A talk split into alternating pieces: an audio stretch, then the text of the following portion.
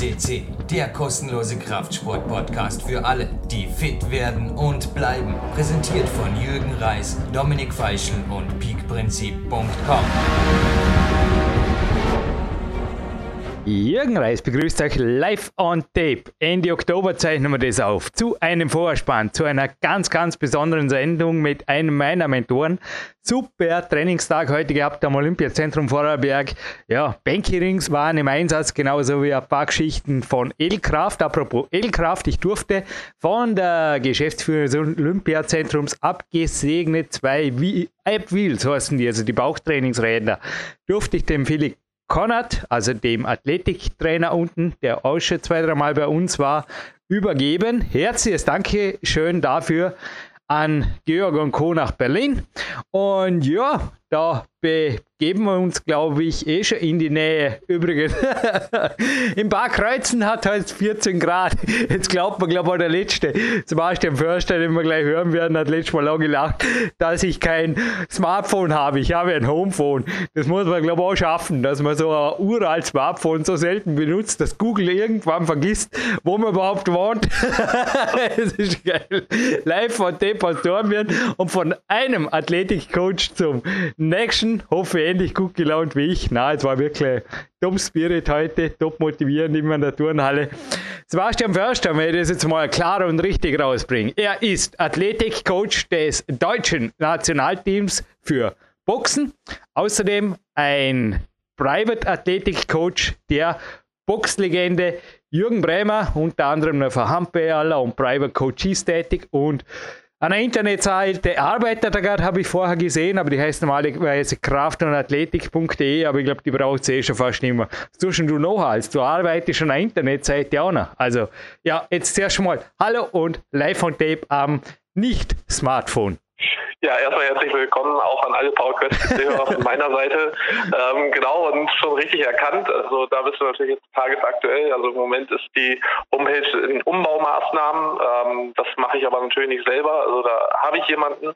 Dementsprechend ähm, hoffe ich, dass das so nach und nach seinen Weg geht. Ähm, aber mit der Technik ähm, da setze ich mich jetzt nicht mehr so sehr auseinander, weil einfach, wie du schon richtig sagst, mit meinem Job aktuell oder mit meinen Tätigkeitsfeldern äh, bin ich reichlich ausgelastet äh, und werde auch nicht zusätzlich noch irgendwie was auf die Schippe nehmen, weil dann wird es auch irgendwann zu viel und ich glaube auch ganz in deinem in deinem Sinne ähm, wirklich dann auf Sachen fokussieren, konzentrieren und ähm, nicht zu viel gleichzeitig machen. Na eben, Coach, Coach, Coach. Darum habe ich heute jetzt wieder mal als richtig erkannt. Ein bisschen eine, also ich habe das wahrscheinlich gerade wieder mal richtig erwischt. Gell? Jetzt, wo der Podcast online geht, ist die Seite natürlich längst wieder online. Aber haben wir gerade gedacht, ja, also wenn du das auch noch selber machst. Aber der heutige Studiogast, der ist unter anderem auch stolz drauf. Erstens, dass er ähnlich wie ich bei den sieben Zwergen hinter den sieben Bergen lebt, irgendwo im, ja, fast schon, also der ist noch mehr off-topic wie ich hier in Dormien. Aber ja, dass er, ja, ein Smartphone hat er, ja, zum Wandern wirklich nicht verloren zu gehen, so ein Notphone, ähnlich wie ich halt auch. Aber das bleibt normalerweise auch zu Hause und er ist sogar stolz darauf, dass er keine eigene Homepage hat. Er hat nur irgendeine so eine geheim fast E-Mail-Adresse, die man auch fast übertragen er googeln muss. Und da sind wir dann eh schon bei seinen Büchern wie Strong Medicine und dem Purposeful Primitive Book war der Mausful. Und dann tun wir nicht den Namen sagen, dann sind wir, glaube ich, schon ziemlich tief drin im heutigen pennsylvanischen Thema.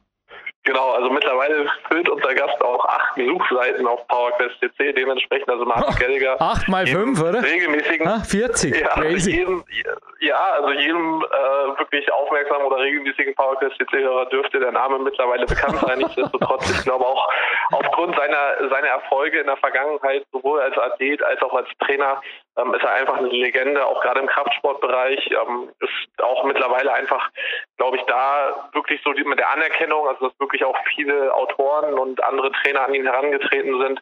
Nach und nach ähm, hat sich dann auch einfach gezeigt, dass doch auch dieses Wissen ähm, oder sein Wissensschatz enorm wertvoll ist und dementsprechend ja, ich bin immer wieder begeistert und freue mich jedes Mal, wenn du Neues von Martin Gallagher äh, an Bord holst, äh, wobei es natürlich in diesem Interview auch dann letztendlich mehr um dich ging, aber ähm, auch das fand ich immer sehr interessant oder fand ich auch sehr wichtig in dem Fall.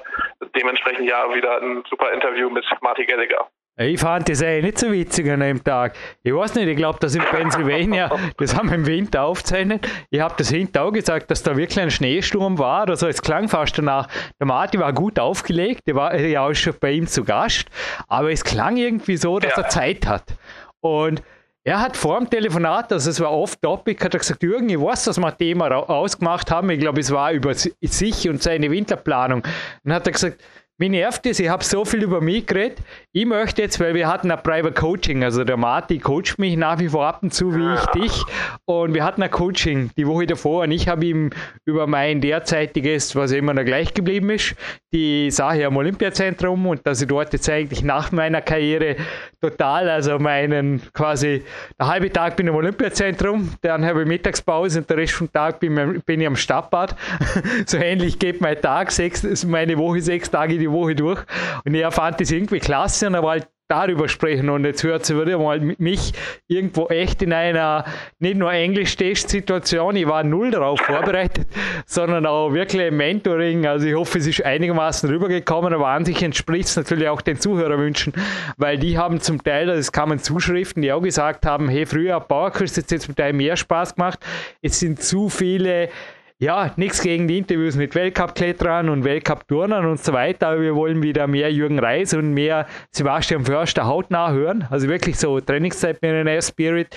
Vielleicht hat das ja auch der Martin Geller gemeint. Also er hat einfach gesagt, hey, ich fand die Story letzte Woche so klasse, wie du mir das erzählt hast.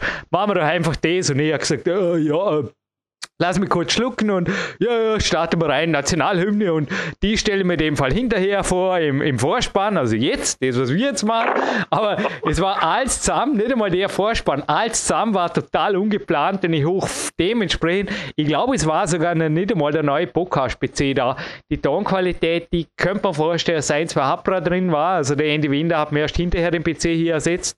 Und ja, ich weiß nicht, Sebastian Förster, wie es dich inspiriert oder wie, wie hat es dir taugt? War es einigermaßen?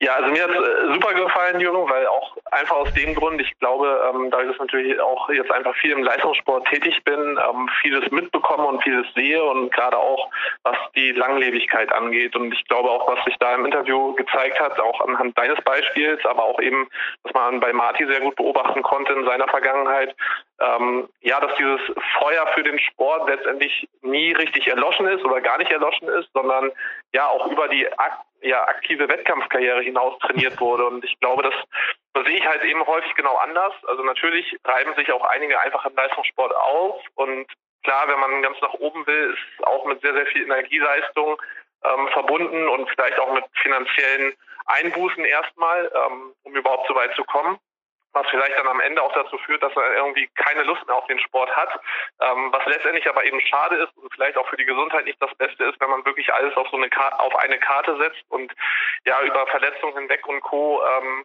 Teufel kommt raus, wirklich den einzelnen Wettkampferfolg vielleicht über alles andere stellt.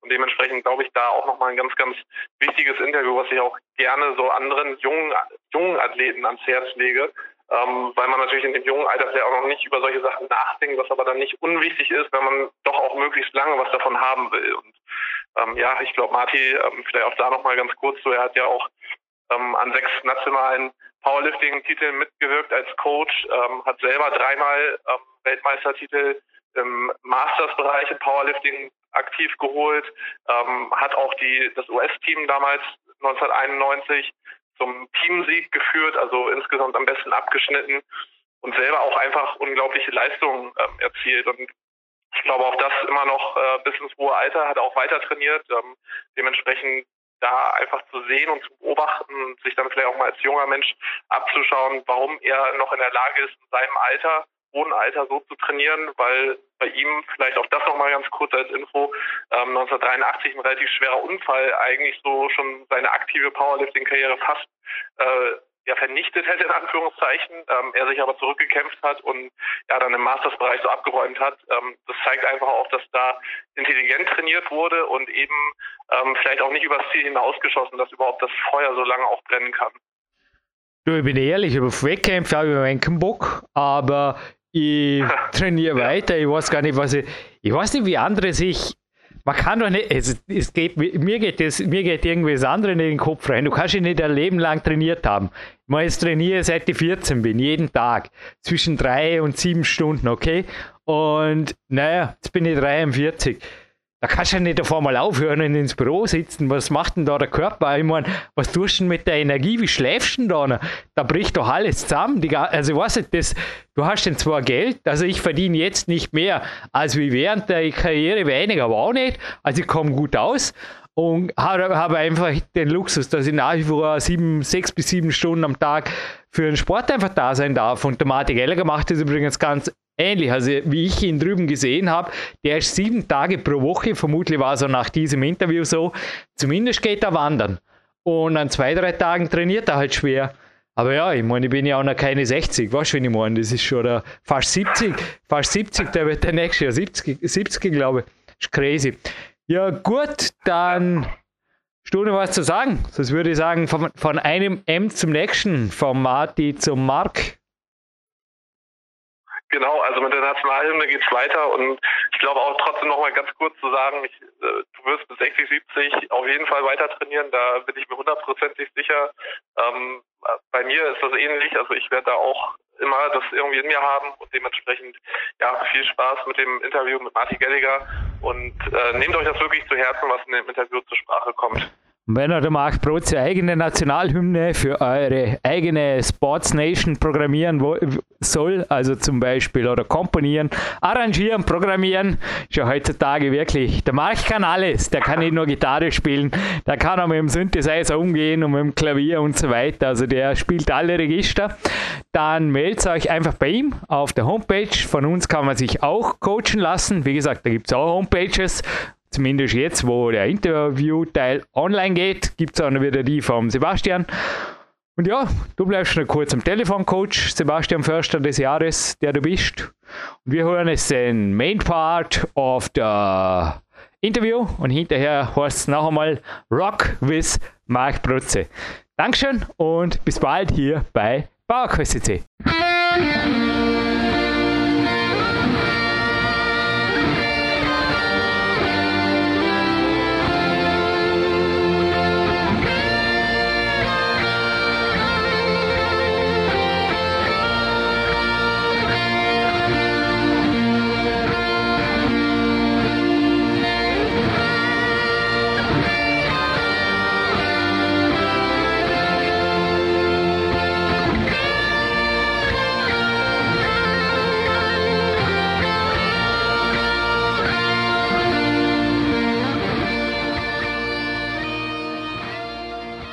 Your host Jürgen Reis welcomes you live on tape for PowerQuest at Sea after the introduction of Marty Gallagher by Sebastian Förster and myself and the national anthem of the United States of America by musician Mark Brotze. Welcome back in the show. Good morning. Yeah, dozens of time before here before. Dear listeners, just type Gallagher into the archive to get to the other shows. But another time, thank you for every minute you spend with our listeners. Marty Gallagher. Good morning. Well, Marty, yeah, it's good morning, America, but I already had a couple of training hours. I went up at 6 in the morning and some joint mobility. Then in my soul runners running through the rain to the Olympic Center, trained about four hours in the hall there in the Olympic Center hall. The steam bus sauna, there was not enough time. Steam bus was a little bit shortened down because I had a good reason to get back.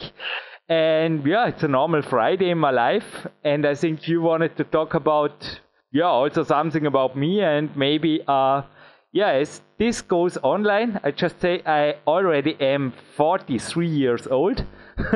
and somehow, I don't know, I feel a little bit proud because I am one of the few athletes still allowed to train in the Olympic Center after their competitive career. And the reason is oh, also I kept myself fit also because of you and the invaluable coachings you gave to me by telephone. I mean, you are my mental mentor, if I say something like this. Well, you are a guru, a guru in a way. Thank you. I'm, I'm, I'm very happy that you were able to uh, transition as fantastically as you have, and uh, I think it's I think it's uh, um, uh, admirable that you're able to uh, what do we call it? Ma- recalibrate. Uh, you have a different attitude toward toward training, uh, and I think that that it's allowed you to to to become a little more. Um, Uh, you have a different approach now. I would say. Would you agree? Absolutely.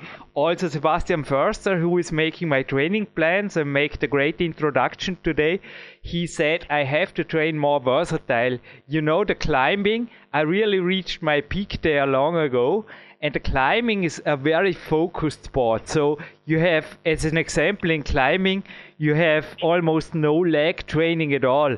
As we all know, is for a yeah for a man, for a healthy man, uh, not the best and I train more versatile now. I love to train at the gymnast hall, and beside, I think I guess this is another reason because I I share my knowledge, especially with the gymnasts. I love to have people around me who are driven, who want to get world champion, and sometimes they ask me questions. It's like in you, and I say, "Hey, boy, give me 10 minutes. I think about it."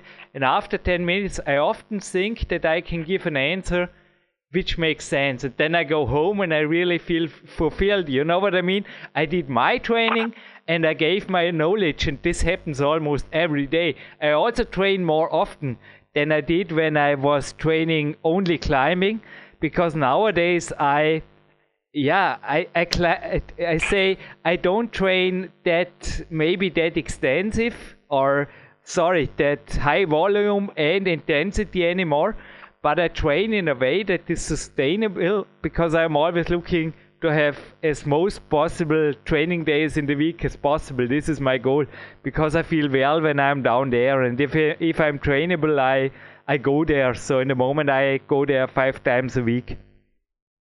Yeah. Well, also you don't have to be a specialist. When you're competing, you have to be a specialist. You have to be a climber. You have to be an elite climber, and every every waking minute of your life has to be focused on becoming a better climber. Now, you're allowed to have a broader training uh, approach. I love the. I, I never had thought about it before that um, climbers don't train their legs. So this is exciting because now you have an opportunity to to just really broaden what it is that you've been doing. Do you find that you're uh, I would imagine that the stresses on your body are, are probably better. Uh, I would imagine, right? You, are not uh, climbers. I would imagine have hand and wrist issues. Yeah, I mean, I'm 43 years old. I'm honest.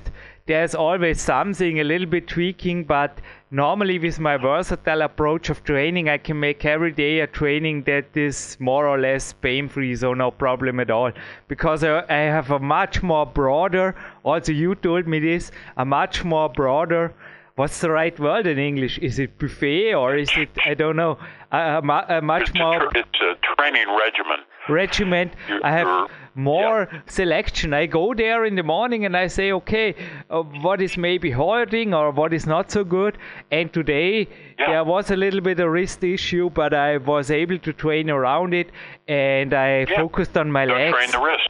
And I can go. Right. If your wrist, if, if your wrist hurts, don't train it. No, I, I went on my leg. Something else, right? Yeah, yeah I did exactly. my, my leg training today, and I make some, made some handstands, but, but not too much. And yeah, this yeah. is. But you can't. But you can't do that if the Australian Nationals are in three weeks.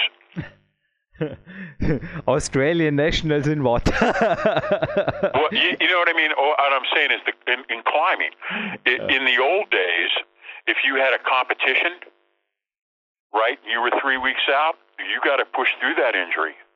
You got to train that injury. Yeah, for sure. Now you don't have to do that. Now you don't have to do that. Now the pressure's off. Now you don't have to uh, push through because you have an important competition. No, right. I had loads of uh injuries. I mean, you know me the last years. There were always some tweakings and really also inflammation going on. As you said, the fingers are having a hard time in climbing and it's it's everything is much better. I feel younger now than I did 10 years ago because I'm. Oh, isn't that great? That's fantastic. You feel younger now than you did 10 years ago. When I go in, uh, when I wow. get out of the bed in the morning, yes, I really I feel that my body is and I also go swimming. Also, you told me, I didn't believe yeah. you, Marty. In a, in a private consultation, you were saying maybe you should go swimming in every day, and I was saying Marty yeah. Gallagher is crazy. And now I go swimming six times a week, and the one day I skip is because the swimming pool is closed that day. it's Monday. Yeah, and and the, I tell you, the thing that's wonderful about swimming is it's the least stressful form of aerobic exercise because the body is suspended.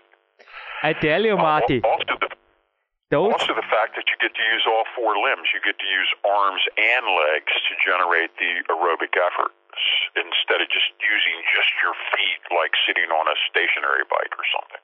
So I love swimming, uh, but I was never a swimmer. I still, I, I just never got introduced to it at a young age. But I think it's ideal. Oh, it's a very natural movement. And I yes. told about my high volume training at the moment, my five training times. Uh, I go swimming in the afternoon, and this is the reason why. I never found an activity which speeded up my recovery that fast. Oh. And I also, I couldn't exactly. did it. I couldn't did it before because of the skin. You need a fat skin for climbing or a, a you know a resistant skin, and I lost this for sure in the water. And I don't uh, care. I don't care at all because I don't have to climb hard anymore. uh, I know. Isn't it great?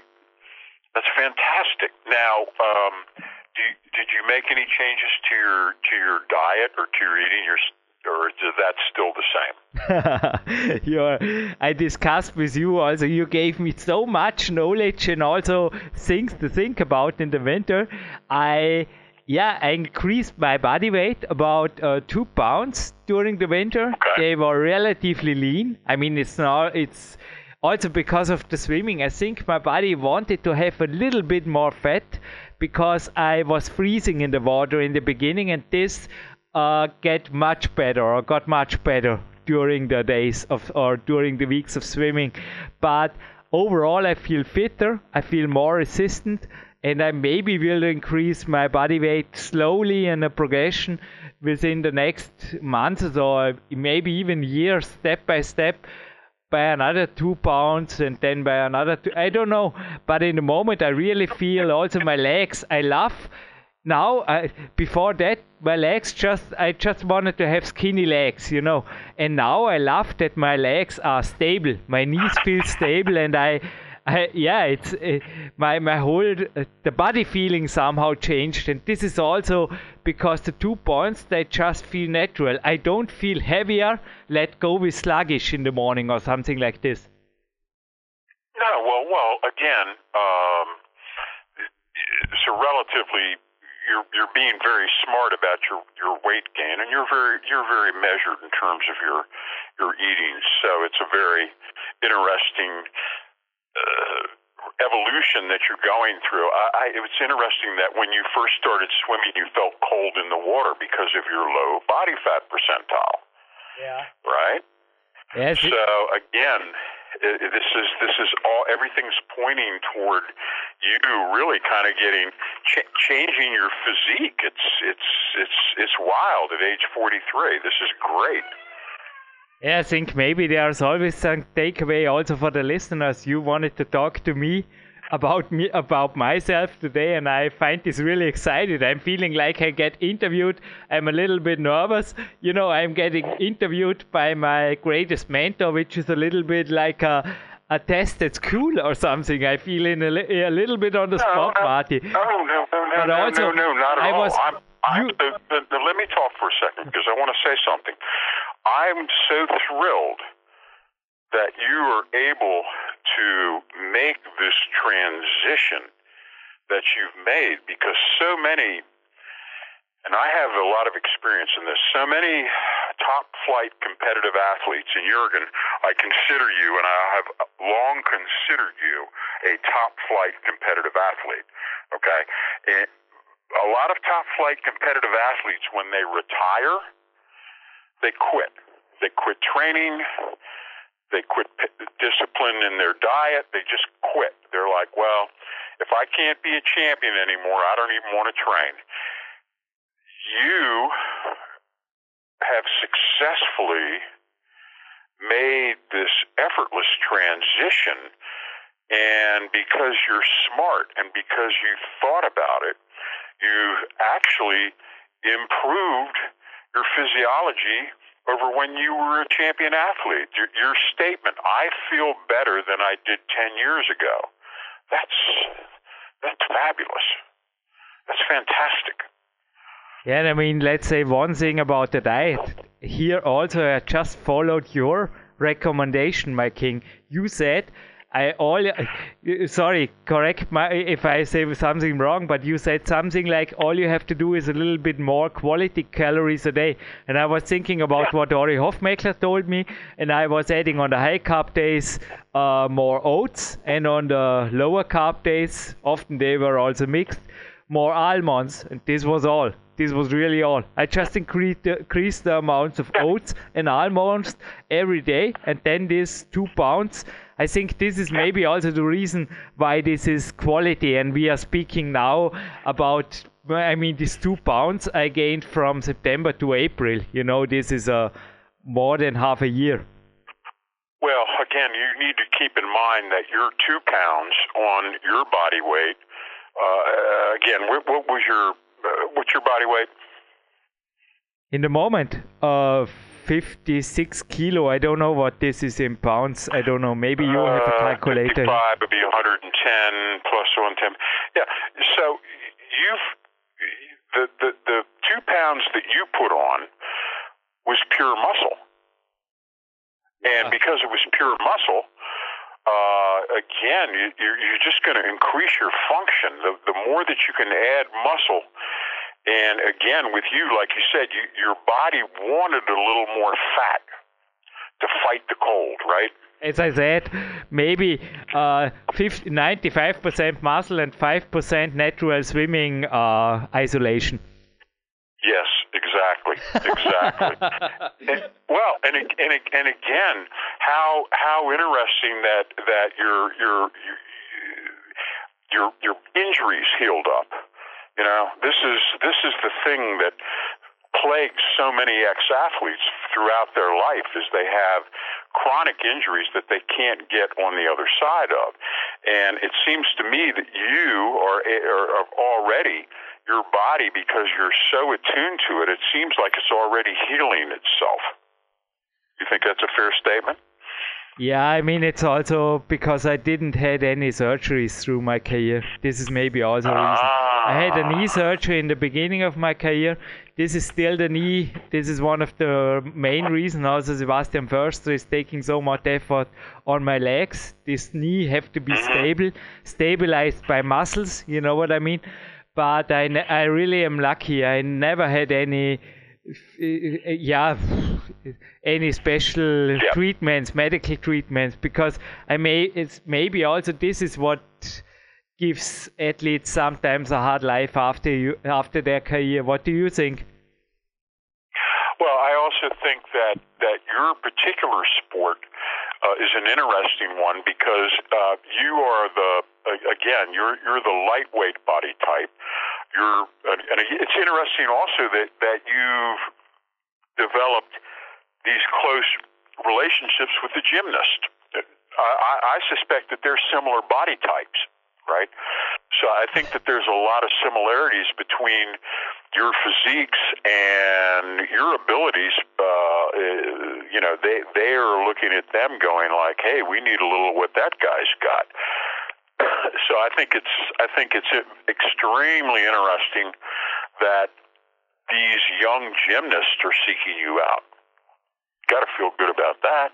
The gymnasts are great. They are allowed about at the same BMI as I. You say you said so. Maybe one or two yeah. kilos heavier, and The special things about the gymnast is also I love the versatile way they train, and I never got in mind, never ever, to be competitive with them. I mean, it just would be a joke. You know, they make things for warming up.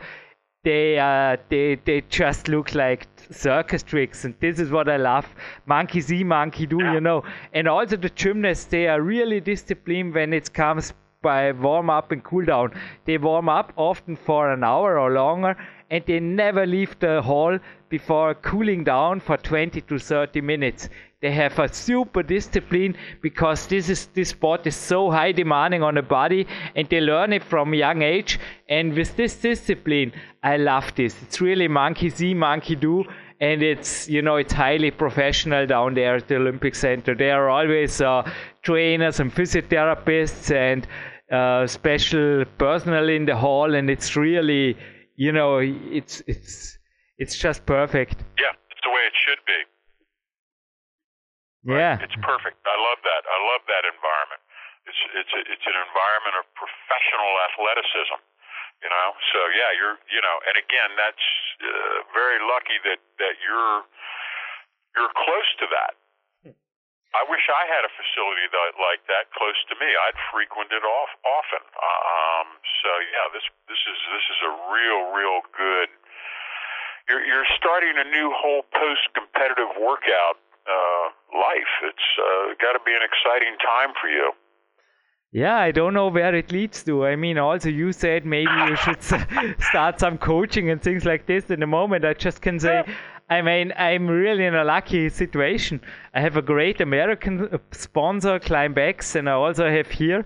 Have I told you that a bakery, Bäckerei Mangold, is my sponsor as well as my insurance company, the B Quadrat? you hear it in this. I mean, I get sponsored in many parts of my life, where where others have to spend money, and I always say. Yeah, this even Sirana Day, it's a mountaineering st- store they give me the Gore-Tex clothes I need, and it's it's funny. I mean, uh, sometimes. Well, I mean, you're a you know you're you're a bit of a celebrity. I love it. I love it. I love it. no, it's I, I don't I don't right, have to look, work. Look, look, I would I would say this uh, though that um, one of my uh, one of the joys of my life is um, sharing my knowledge with younger types who are receptive to it. Uh, and they're out there. And, you know, I think that that's eventually what you will end up doing. You just have to find climbers, young climbers who are eager for knowledge. Uh, but they need to find you. Yeah. You, you know what I mean? Right, right now, you're living a great life. And you know, you know you don't need push into anything. You can just you can just continue what you're doing. This gives you the same kind of freedom that I have. Uh, we used to have a saying: if you want to ruin fitness, buy a gym, right? Become a become a professional. You and I both are kind of on the periphery of that. We don't we don't go to we don't own a gym. We don't depend upon it.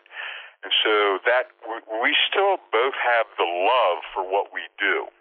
It hasn't been ruined for us. A lot of people who become professionals, whether it's a professional trainer or whether they own a facility, they just get burned out on it and they don't like it anymore, and that's sad. I still have my fire for what I do. You still have your fire for what you do. I mean, this is also why I love to be down there at the gymnasts. I mean, for sure, yeah. like you do, Marty Gallagher. I also have some uh, coaches here or coaching clients. Yeah. They are from Germany or from Austria, and I, yeah, I, I want some money for my knowledge from them. It's also it also allows me to run this podcast and everything, and I say thank you, Klaus, and thank you, Frank, and everybody.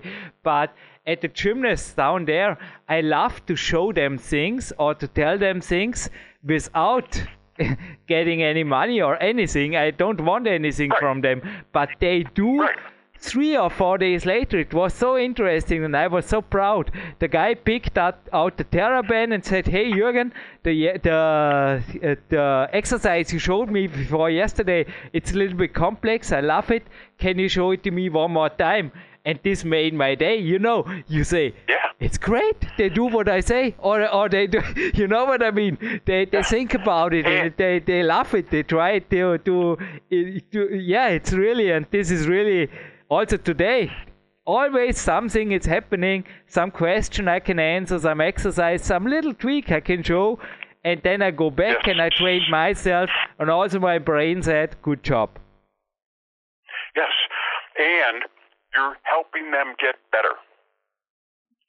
Okay, it's your your knowledge is valuable because you help these people actually improve, whether it's gymnasts, whether it's climbers, whoever it is. And uh, again, you, you have so much time doing this, you see the little things that other people miss. For sure. I have on the rest days, sometimes I am in the hall and I have nothing else to do. Just observing them, and if somebody, yeah. you know, you see when somebody got a shoulder problem or a wrist problem, and if he or she is looking to me and asking me a question, as I said, I often think about it for 10 minutes and then I try to give an answer which makes sense. I mean, sorry, I had my first physio uh, therapist consulting when I was 19. I learned a lot through these years or decades, like yeah. you. I mean, is there any question in the fitness field you cannot uh, answer? I don't believe there is. Right. Not really. Yeah, prob- yeah, yeah. But they might not want to hear the answer, but we've got an answer. the professional want to hear the honest answers. The amateurs don't. What's your take yes. on this? Yes. Yes, agreed. And again, the professionals will incorporate what it is that you pass along to them, and they will get results. And that's why the professionals love us. I think the professionals learned that there are no quick fixes, and the amateurs. Sorry, I, I don't want to to, to say any anything is, is out there is an amateur. I hope all prof, all listeners are professional.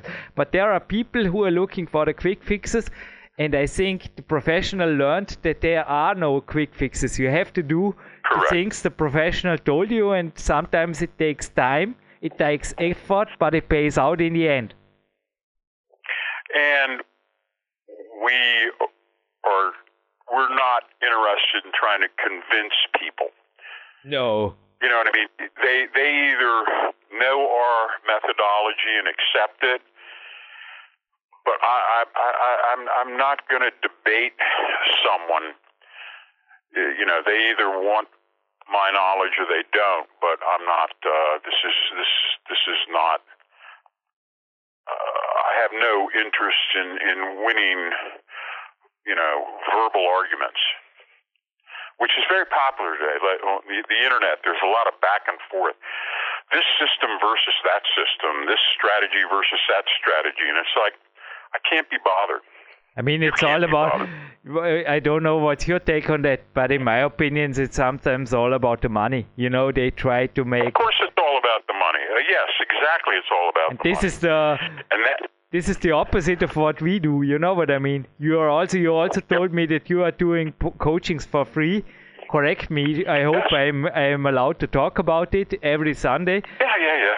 About Yep, yeah, and I mean there I think you also have the same feeling like I have at the end of the day. You think no money, but I did a good job and really good job, and I feel great. Well, and I use I use my guys as uh, they're like my they're like mice in my laboratory that I use for experiments. so, sounds interesting. Don't overdo it. well, I'm just saying that you know, in return for giving them free free training, uh, they do what what what we ask them to do. Then we monitor the results, so we have like an ongoing laboratory experiment, and we only use regular people. We just use guys from the neighborhood, right? And if the, if our results work on regular people, we know they work on anybody. And so that's how we have this continual ongoing experiment. You will too. The more you hang out at the Olympic Center, you're going to work with certain people. And over time, you'll be challenged to get them the results they seek. And so then it becomes like a scientific experiment where you you're trying different tweaks to help this particular person with their particular set of circumstances get past whatever plateau they're encountering. And that's where the individualism comes in. We have generalized training rules for everyone, but then we have customized rules for the individual. And, and that's where the coach has to pay attention to the individual circumstance. Everyone's doing the same generalized program, but as you know, Jürgen, athletes have their strong and weak points, and the smart athletes try to bring up their weak points. And that's what we help them do. We say, hey, look, you're really good at this. We get it but you're really bad at this. So we need to reapportion your training time so that you're not spending all your time doing the things you like to do. We need to do the things that you're not so good at. That's where the quickest lift is at. And, you know, these are the kind of strategies that you and I both use when we're working with earnest young athletes or even earnest old athletes. Yeah, I was just right? thinking about what you were saying about your neighborhood guys. I mean, I think the opposite way. I think if I show a professional gymnast an exercise or share with them some knowledge and he applies to it or does the exercise, it's maybe a really good exercise. you know what I mean? Because well, yeah. I often think what I can tell you anymore about training, you learn so much, but then I often find that they, hey, they didn't thought about this and then the shoulder pain goes away when I'm lucky and I will think about myself, hey, maybe this is a really mm-hmm. good shoulder exercise, huh? Right, right, right, right, right, right. And again, this is uh, we have both the general and we have the specific, and a good coach will uh, be able to get prog- get results regardless of the circumstance. That's that's the key. Bad coaches have one way of coaching, and it's their they they try to fit everybody within their one system. We have many systems. I know you have many systems. You have so many strategies that you've developed over the years, right? that you have a whole big bag full of tweaks and tricks and tactics and strategies, and you can pull them out because you've had to get around plateaus your entire athletic career. I've had to get around plateaus my entire athletic career. That's what it's about. It's about what do you do when progress stalls, regardless of sport hey, this was somehow my day is double made now. Made by the gymnast and made by your interview. You wrote me that you have to jump off in five minutes. Yeah, well, I mean, you are not a, you are not a good coach. You are a perfect coach. Maybe let's wrap this up. No, What's going on in your uh, 2019? Maybe your projects and where can people who think maybe I want a coaching from Marty Gallagher find you or get well, information about we, you? Yeah, we do. We, we do we do remote coaching if anybody's interested. And again, it's um, all levels.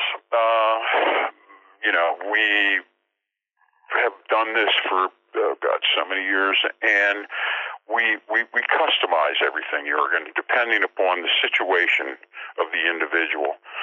Uh, and it, it, so, yeah, this is something that's very easy for us but apparently it's in uh, it's it's it's not it's it's it's a hard thing to find and and what I'm talking about is the ability to find a coach that will actually get progress for you instead of just taking your money putting you through the drill and then see you later we have I have ongoing relationships. Some of the people I've been working with, I've been working with them for 20 years.